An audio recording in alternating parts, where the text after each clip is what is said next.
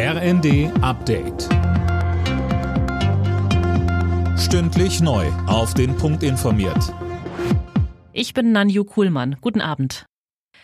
Der Strafrechtsparagraf 219a, das sogenannte Werbeverbot für Abtreibungen, ist bald Vergangenheit. Der Bundestag hat mit den Stimmen der Ampel sowie der Linken für die Abschaffung gestimmt.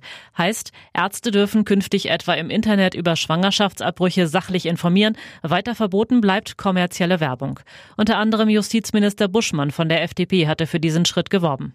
Es ist Zeit für mehr Vertrauen in Ärztinnen und Ärzte und es ist Zeit für mehr Informationsfreiheit für Frauen. In den USA hat das oberste Gericht ein 50 Jahre altes Grundsatzurteil und damit das Recht auf Abtreibung gekippt. Die Einzelheiten von Anne Brauer.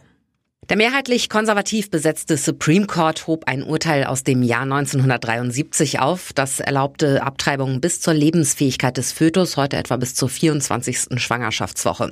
Die Entscheidung jetzt bedeutet nicht, dass automatisch alle Schwangerschaftsabbrüche in den USA verboten sind, aber die Bundesstaaten haben nun freie Hand. Sie können Abtreibungen erlauben, erschweren oder auch komplett verbieten.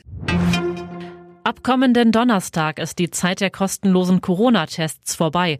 In der Regel müssen Bürger sich dann mit drei Euro pro Test beteiligen. Das hat Gesundheitsminister Lauterbach angekündigt.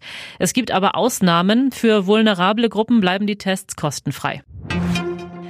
Das 9-Euro-Ticket kommt offenbar sehr gut an. Fast neun von zehn Nutzern loben den Sonderpreis in Bussen und Bahnen. Das geht laut Redaktionsnetzwerk Deutschland aus einer Umfrage der Deutschen Bahn und des Verbandes Deutscher Verkehrsunternehmen hervor.